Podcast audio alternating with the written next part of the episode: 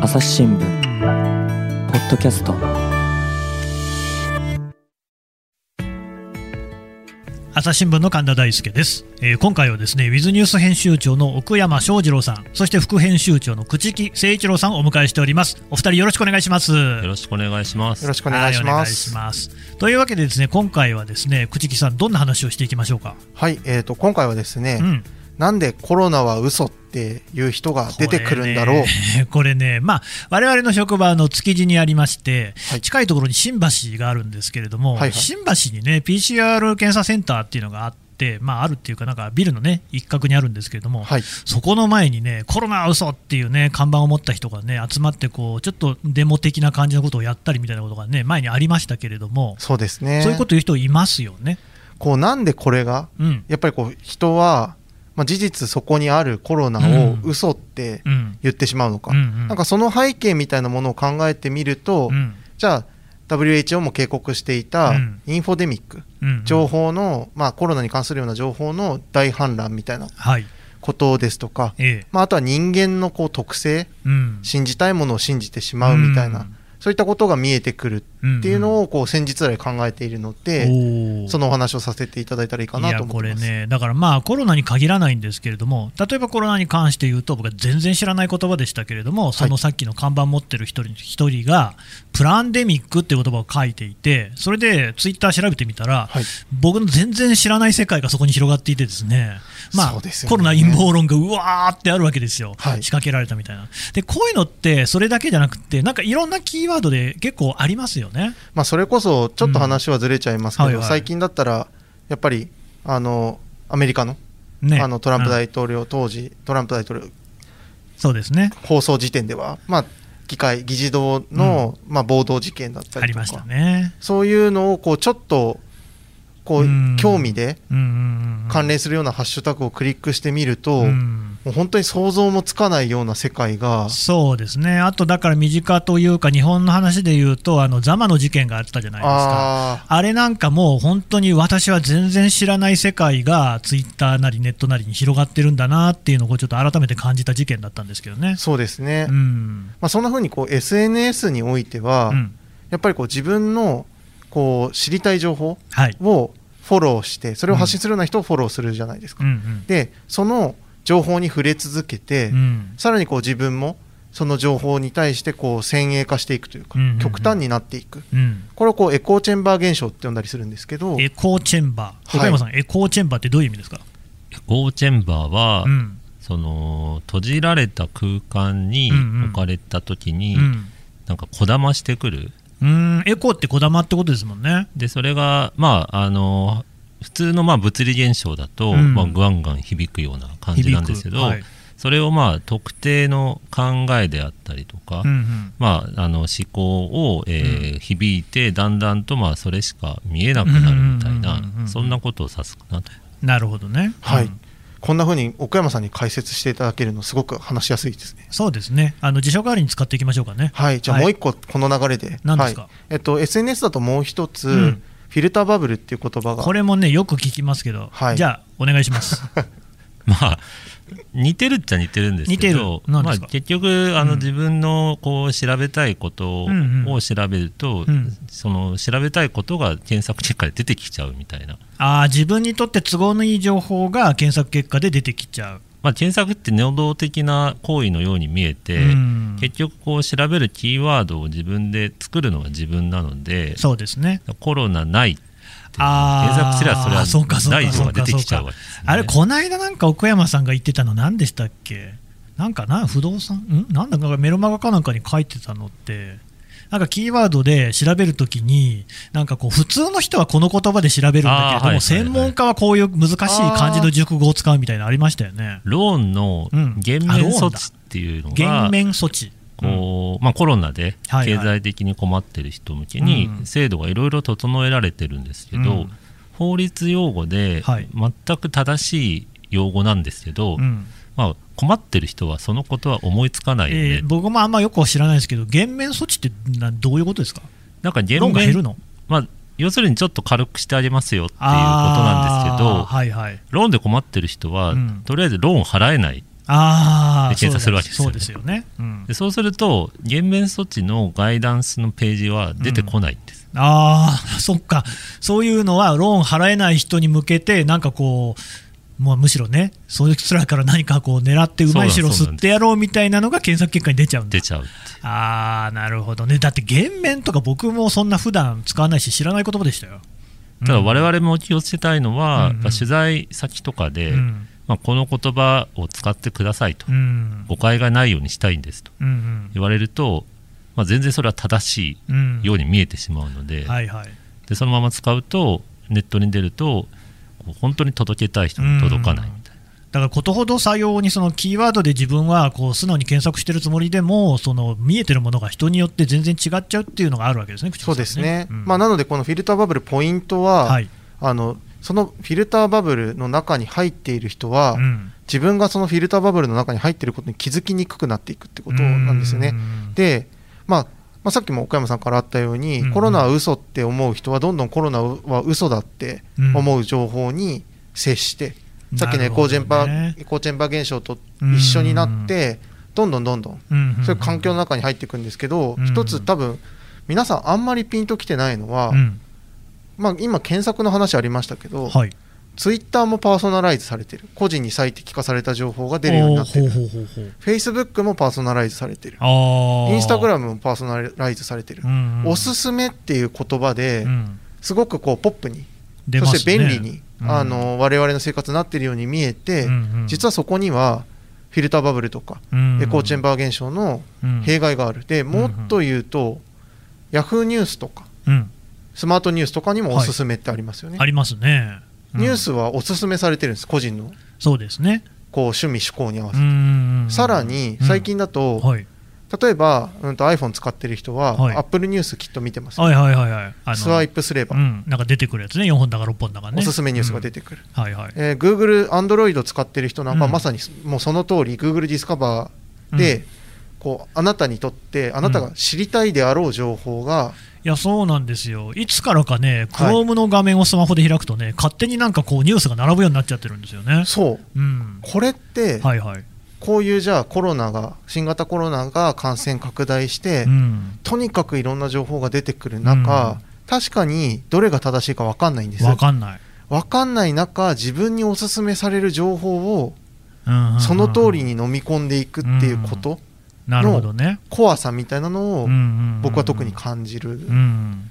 ですよねそうですよね。で、だからまあそういうその、それこそスマホのような、はい昔はだってパソコンなんていうのはね、まあ一家に一台あるかないかぐらいの時代なんていうのは、そういうふうに自分にパーソナライズするっていうこと自体がなかったし、はいやっぱこれは今、今日ならではの問題っていうことなんですかね。そうですねで、うんこのテクノロジーネットに代表されるようなテクノロジーっていうのとはい。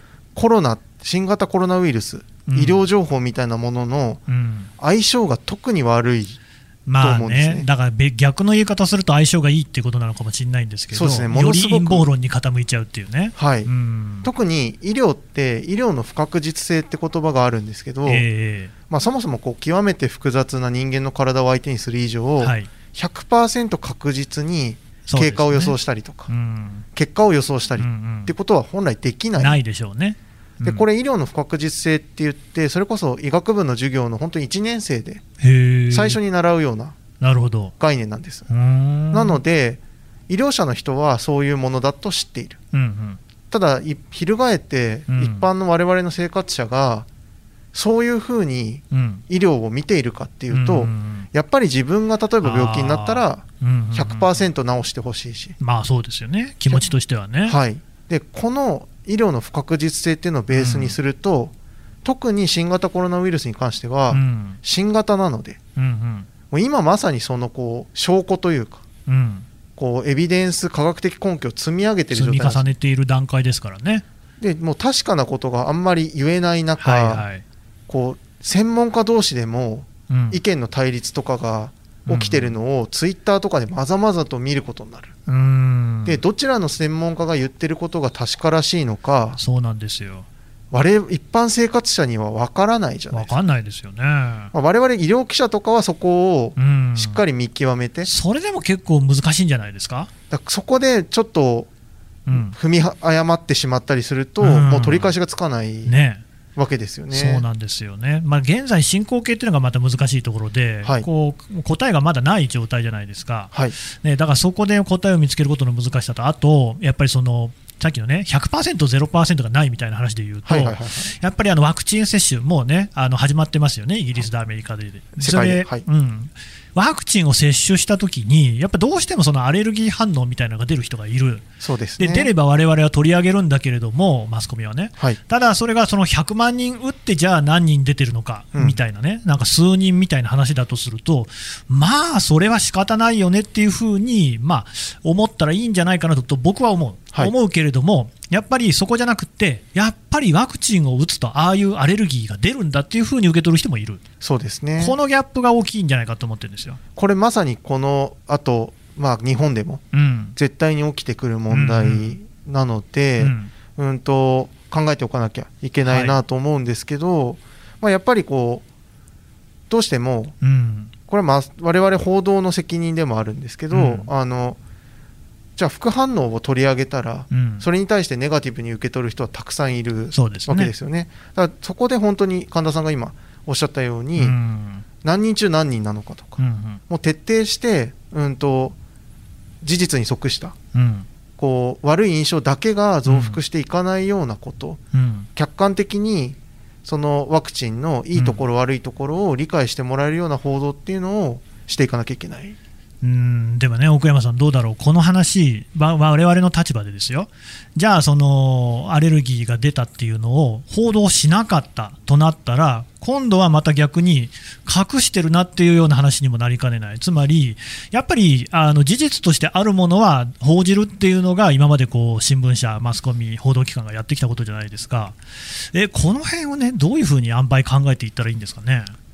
そうですね。難しいなと思っているところは、うん。あのちょっと前に新聞博物館といううん。博物館、横浜にあるんですよ。ニュースパーク。はい。はいはい、まああの渋いところなんですが。いや僕も何回か行ったことありますよ。非常にあの臨転機とかを見るとですね,、ね私はゾワゾワしちゃって。あのね、皆さんにお伝えしておきますと、岡山さんはちょっと新聞マニアというか、フェチというか、変わったところがあるんで、はい、そこは気にしないでください。はい。はい、でまあ、たまに行くんですけど、あそこがですねあのコロナの特集を臨時企画としてやったんですね、秋ぐらいに。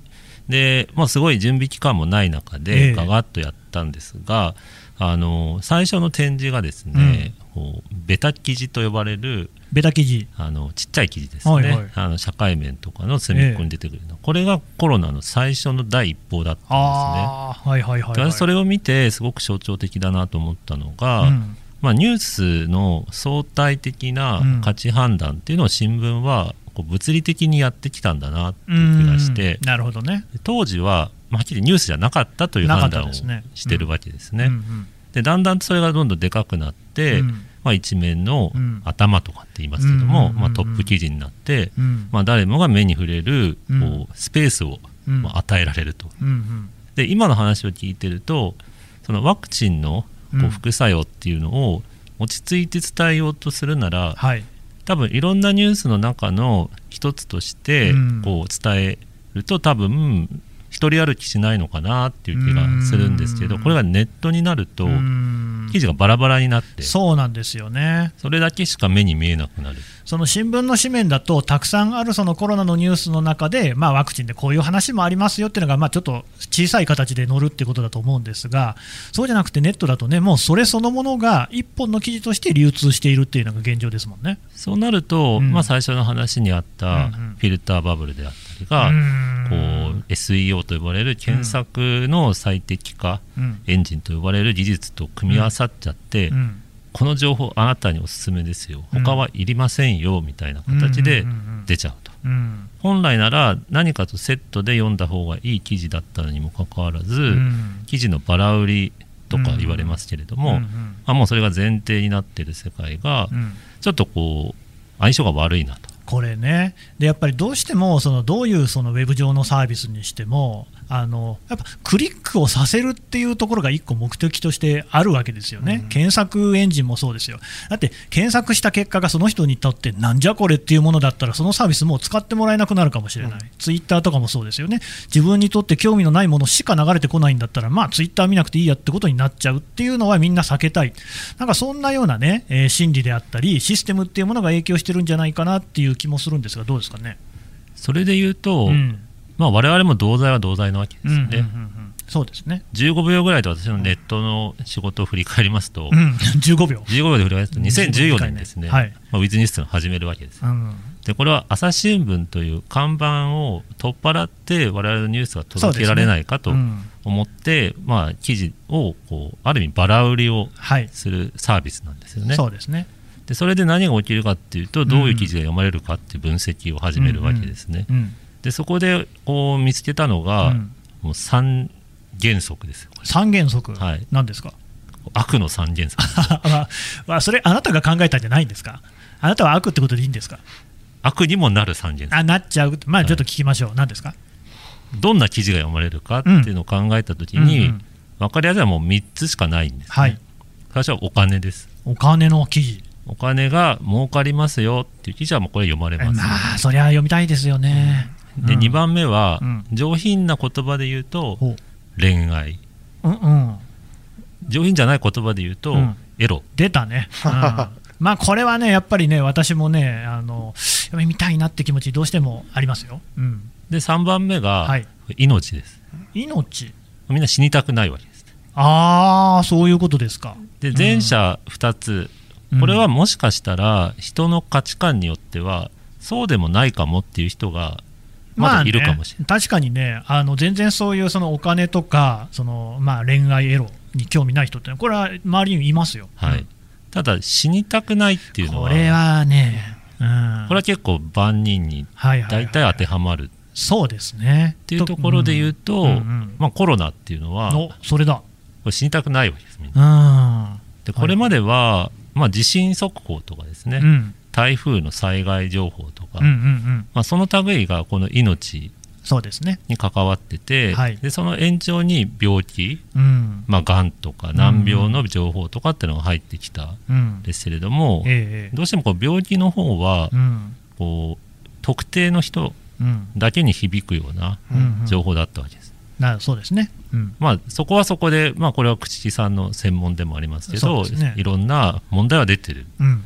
でも今回、まあ、ちょっと新しいかもしれないのは、うん万人にとってそうですね。関係する病気言われてみればそうだ。ううんん。こういう病気っていうのは実は珍しいのかもしれない。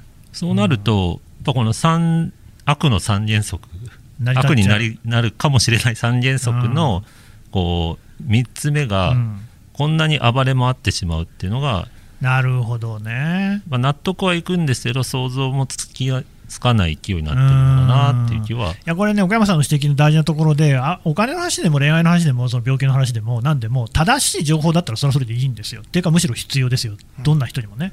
ただ、残念ながらそうじゃない使い方もできるし、そんなことが助長されるような感じになってる、朽木さん、この辺どうですかね？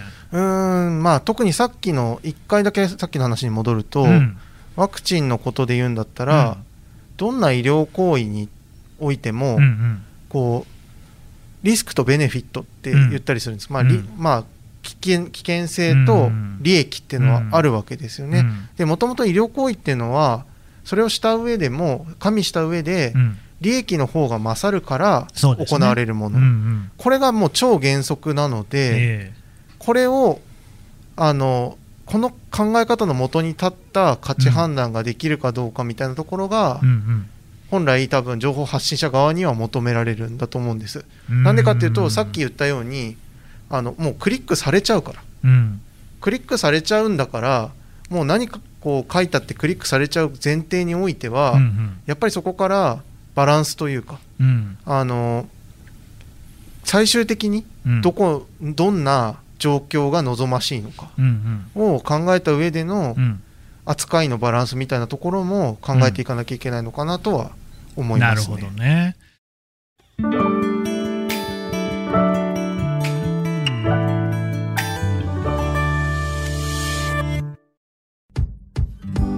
難しいニュースもポッドキャストで解説を聞くとちょっと理解できるかも。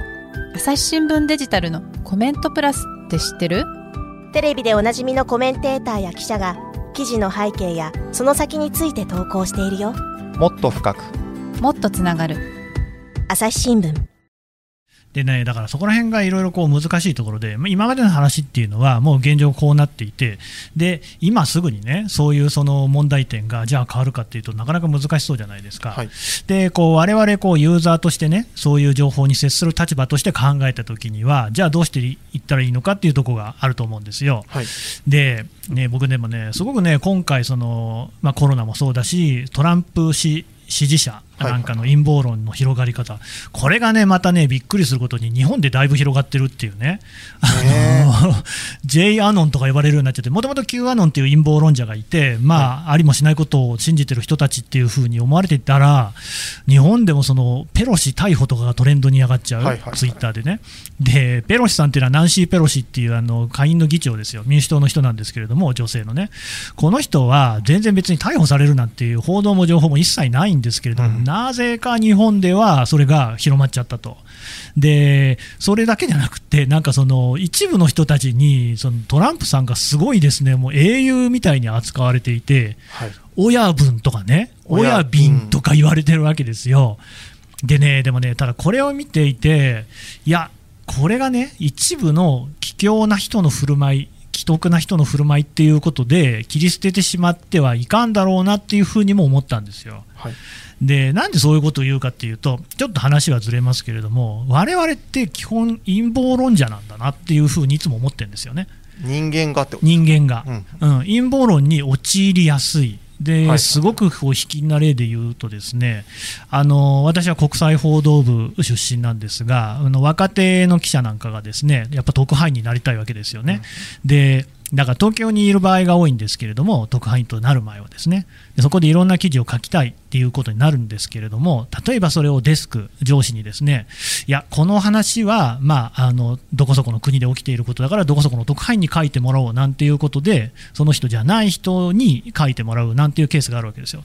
そうするとその若手の記者としてはこれはね僕が私が見つけてきたネタなのにどうしてその特派員がやるんだっていう話になるんですよ。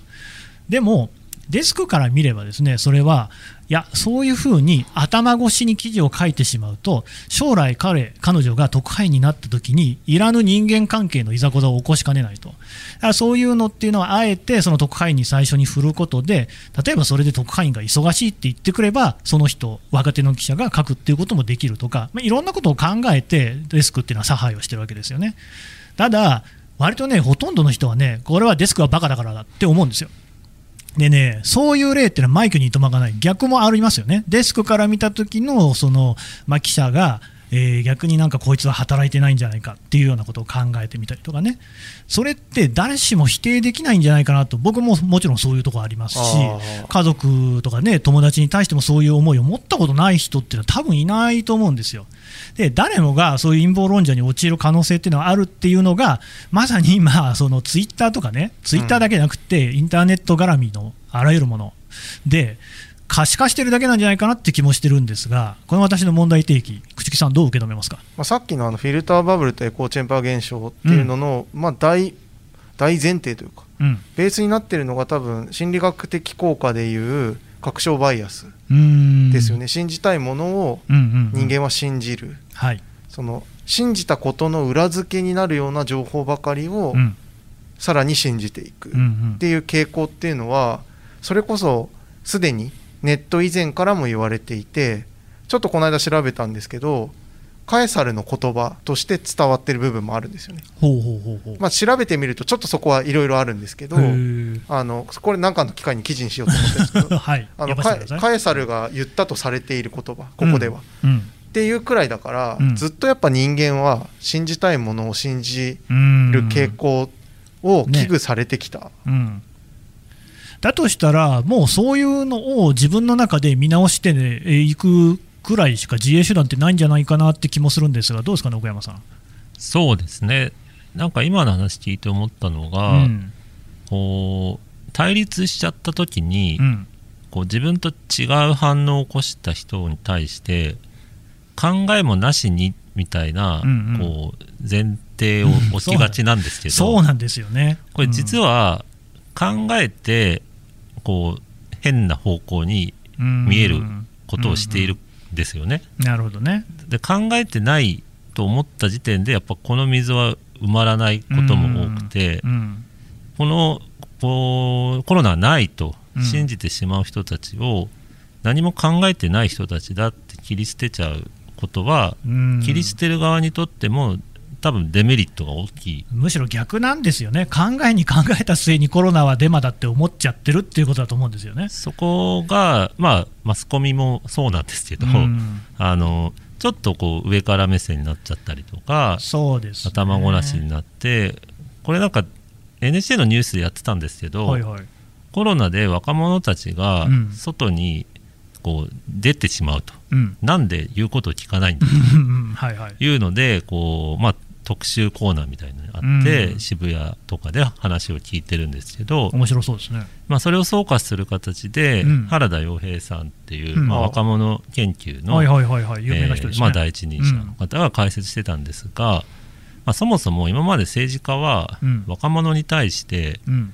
何の配慮もしてこなかっただろうと、投票しないからね。そうですね、うんでそこはまああのいしね。うん。鶏卵なとこもあるんでしょうけども、えこうまあ、結果的にはこう若者世代について政治家は向き合ってこなかったのに、えうん、そうでしょうね。今になってなあ確かにね、若者にお願いばっかりしても こういう時だけね、それは聞かないだろうと。うん、だからその対話のチャンネルっていうのが自分勝手すぎやしませんかという。なるほどね。うんうんうん。ただ多分政治家の一部にはうん言うことを聞かない若者が分からなすぎると思ってる人もいるんじゃないかなと。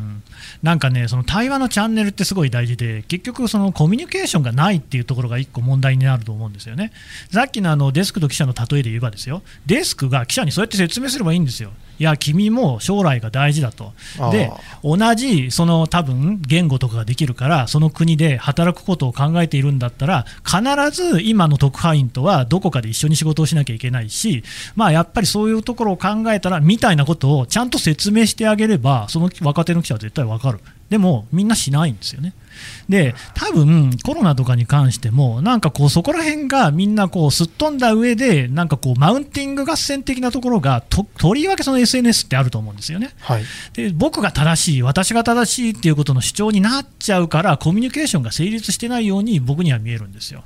朽木さん、どう思います？あの認知的不協和理論ってあるじゃないですかその自分と異なる意見に対してこう落ち着いていられない、まうんあ、意訳ですけど、っうんていう考え方があるんですけど、まあ、まさにそれだなと思っていて、うんそのじゃあコロナはないって冒頭の話に戻ると、うんうん思ってる人に対していやコロナはあるんだって じゃあね、言っても通じないですよね。通じないし逆に言うと、まあ当然ですけど私はコロナはあると思ってるんですけど、うんそりゃそうだ。はい。コロナはあるって思っている人に、うん。コロナはないって言っても、うんうん。何を言っとるんだねそうなんですよね。思うこのうん、何を言っとるんだねうんがうん共に根っこにあるんだとしたうんら、うん。この断絶はうん。埋まんないんじゃないかなとうんもうん。思うんですよね。だとしたら個人的にちょっと思ってるのは、うん。そこで双方が情報を再生産していくと。うん。コロナはないって言ってる人に反論するみたいな。うん。今回のこうこの会の趣旨は、うんうん。なんでそういう人がいるんだろうっうん。てことで提案したのは、うん。そういう理由で、うんコロナはあるんだってそういう人に対して主張したとしても真っ向から、うん。それは多分反論を再生産してそうですね。山のもうそこからループのように情報が増えていってうん。増えていって。うんうん。あんまりこう意味がないとまでは言わないですうけど、ん。余計こう混乱情報の総量は絶対増えていく。うん。で情報のほ総量が増えることがインフォデミックなので、うん。はてみたいに思うことあるんですね。なので、なんでなんだっけなって思うことが個人的には大事なんじゃないかな。そうですね。だからそうそう自分がコロナは、ね、ないって言われたときに思う感情っていうのを向こうも持ってるっていうね、そう。そのおまあちょっとこうね想像してみるみたいなこと、それ一個やるだけでも多分全然違ってくるんだろうと思うんですよね。だその一旦こう今んとこ分かり合えないんだなってことは分かるうん、そうそうそうそう。ただ、我々同じ社会にいるんで、そういう人たちも新橋に行けばいるっていうのはもう明白なわけで、そうですねで彼らとじゃあどういうふうにこう向き合うのか、あるいはもう向き合わないという選択肢も多分あるんですけど、でもね、一緒に生きていくわけじゃないですか。で分断、分断ってみんな簡単に言うんだけれども分断なんて最初からしてるに決まってるわけで、うんそこをこう取り結んでいくのが社会に求められてきたことだしおそらくは国家とか、まあ、会社とか組織っていうのはみんなそうなんですよね。で全然古い話なんだろうなと思いながらさらにそこがあの断片が進んでるのは多分新しい技術もある、っていうのは僕ねコロナが本当にね良くないなと思うのは、まあ、コロナだけじゃないんだけど結局その文字上のコミュニケーションっていうのがものすごい情報量が少ないんですよね。今、我々はそのコロナに配慮しながら対面ですっげえ距離を取りながらアクリル板とかを立てて、ついでにあの口木君はマスクまでしてですね、にはい、音が聞こえづらい。方も申し訳ない。です喋ってるわけですが、これはやっぱり僕は対面でやった方があのい。ろい。ろな情報量、その顔の形、その表情、目の、ね、動きとかも含めて分かるから、その方が意思の疎通としてい。い。ってい。うふうに判断してるからなんですね。なるほどでね、文字のコミュニケーションって本当に不完全で、上げ足を取ることも簡単だし、断片を取ることも簡単だし、誤解が簡単なんですよね。うんこの人は別にそういう意味で言ってないのに、なんとなく自分の中でその声を再生して、こういう口調で言ってるんじゃないかなって、勝手にこう作っちゃう、うんうん私も本当そうですよ。でまあ、なおさらその140文字とかだとそういう傾向が強まっちゃそうって、ですね。でね、そういうののこのそまさにこう良くない相乗効果みたいなのが出てるんじゃないかなって気がしてるんですけどね、岡山さん、その辺どうですかね？そうですね。あとは、まあ、何度も言ううん、悪の三原則。おいおいおいおい、もう一回来た。のうん、金エロ命ね、うん、エネルギー源を考えてもいいかなっていう気がして。なんエネルギー源があるんですか？あれはこうなぜそこがこう顕在化するかというと、うん。まあ、そこを動かす燃料があると思っていて、うんうんへえ、でそれが悪の方に触れちゃう悪い燃料は何かなっていうのは、うん。やっぱみんな不安なんだろうなっていう気がするんですよ。うんうんうん、でこれはまあ今の時代だけなのか過去にもあったけどそれはこう形になりにくかったのかちょっと分かんないんですけど、うん、やっぱこうセーフティーネットであったりとか、うん。まあ、格差社会であったりとか、ね。まあ、今後孤独死みたいな不安も出てきてそういいうこうもやもやとしたストレスのはけ口を常にみんな探してるなっていうのはは非常に思うんです、ね、それが燃料になってる。うん。でそれを、まあ、ある意味悪いうん。知恵を使ってうまく誘導すると、うんうん。さっきの三原則の何かがバズる。うんうんわけなんですけど、うんじゃあ結局何度こう対処療法を繰り返しても、うんエネルギーが尽きない限りは、うんうんまあ、どっかでそれ出てきちゃうのかなっていう気もするんですよね。でもそのエネルギーって尽きなさそうじゃないですか。それをなんかこう前向きな方に持っていけないかなっていう気はしてますよね。なるほどね。マイナスにいる自分をこうなんかうん。再確認させるのではなく、こうプラマイゼロからもうちょっとこう違う可能性があるかもねみたいな、相対的にはどっちも同じことは言ってるはずなんですけどは。なんかみんな今マイナスに置かれてるんじゃないかって思わされてるのかなと、でそうすると例えば今こう菅政権の支持率がまあ、どんどん下がっってるわけですよね。あれなんかも、まあ、政策に対する評価もあるとは思うんですけど、うん。ちょっとこう振れ幅の激しさっていうのが、あー。何かしらこのストレスのバイアスがかかってないかなね。なんかこうね。うん。格好のあの獲物を見つけたじゃないですけど。ああそれ最近よく見ますよね。正しいと思ったらもうそこは徹底的に叩くみたいなね。まあ、確かになんかこうもうちょっとうまくやれないかなとまあね。言われる点はあるかもしれないんですけどもただまあそれ面白いですね。うんあの立場になっちゃった以上、うんうん。こうちょっとこうディスってるだけでも 回んないよねっていう。うん確かに、いやまあさ、菅さんの政策は僕も全然いいとは思わないけど、ただ、あんなに下がるかなっていうところは確かにあって、しかも政権発足の当初はなんか7割とか6割とか、かなり高かったですよね。そうですねでその保守の例えば自民党なんかを支持しているような保守的な考え方の人の数考えてもいきなり3割とかっていうのはちょっと減りすぎっていう気はしますね。うん、じゃあもう菅さんはもう叩いていい認定が出たみたいな。うんまあそこが最初のがまあちょっと水増しだったのあかあ 逆にね。わかんないんですけどうんただあれにあの数字見せられると多分菅さんも動揺するわけですよね。でしょうねだ。から落ち着いていろんなことが考えられないっていうことは、多分日本人にとってあんまりいいことじゃないな、あの人最近ブレまくってますからね。それはまあ菅さん自身の責任は当然あるんですけど、うんただなんかそういうふうにこう動揺させるのを煽るのもどうかなという気はしてきますよね。うんなるほどね。でもやっぱり菅さんみたいな人でもどうしてもそういうその世論とかね、その SNS も含めてですけれども気になっちゃうんですよね。うん、これはもう致し方ないのかな、口木君。そこであえてはい、最近思うのは何ですか？何回言いたくなった時にうん、一回言うの我慢してみるとおお、めっちゃ気になるなって思った時に 一回もうネット見ないとかこの間ね、ツイッターでそれを口木君書いて、かなりね、リツイートされてましたね。うん、とりあえず離れてみたらどうですかっていうね神田。さんなんで見てるんですか？何を言ってるんですか、僕はいつも見てますよ。あの本当にどうでもいい情報なんですけど、はい。僕は神田さんをフォローしてるんですけど神田さんは僕をフォローしてくれてないはずです。あそれはね、あの口木さんね、あの誤解を招くんで言っておきますけど、私は基本的に現役の記者は誰もフォローしてないです。それはリストの中に入れて、実名記者のリストの中であの見ているんで、はい。あなたのことを嫌い とか、そねんでる、そういうことじゃないですよ。はい、え何の話でしたっけ、冗談なんですけど、えっと はい。まあ、なので、まあ、そうだから結局このパンデミックがうん。情報の大氾濫なのだとしたら、それに対抗する手段って情報の総量をうん。減らすことなのではという逆にね、一つ。そうでしょうね。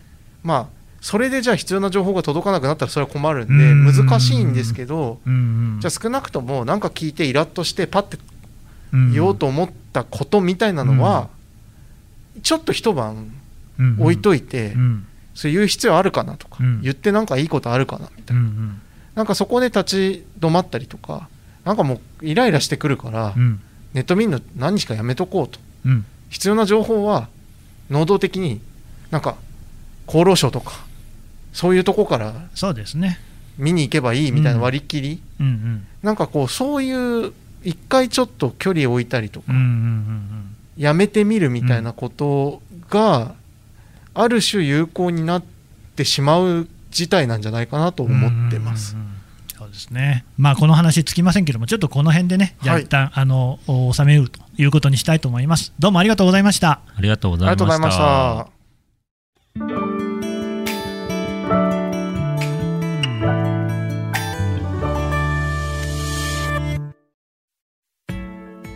はい、というわけで、ウィズニュース編集長の奥山翔二郎さんと副編集長の朽木誠一郎さんからお話を伺ってきました。